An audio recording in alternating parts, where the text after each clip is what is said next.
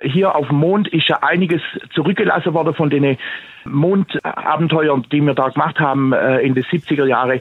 Äh, das müsste doch möglich sein, um auch diese Leute zu widerlegen, die das immer sagen, da ist nicht gelandet worden, dass man da diese Raumsonde, diese, diesen Schrott noch sieht und auch dieses äh, das Auto müsste doch noch rumstehen und so. Warum ist das nicht möglich, mit großen Teleskopen das, das äh, zu widerlegen? Tausend Antworten. Genau. So, die Hinterlassenschaften. Genau, die gibt's und die sind auch abgebildet worden. Ähm, da gab's, glaube ich, ich glaube, es war die amerikanische Sonde L-Cross, die eine Zeit lang den Mond kreiste, vielleicht immer noch kreist. Ich habe es jetzt nicht im Blick behalten, das Projekt.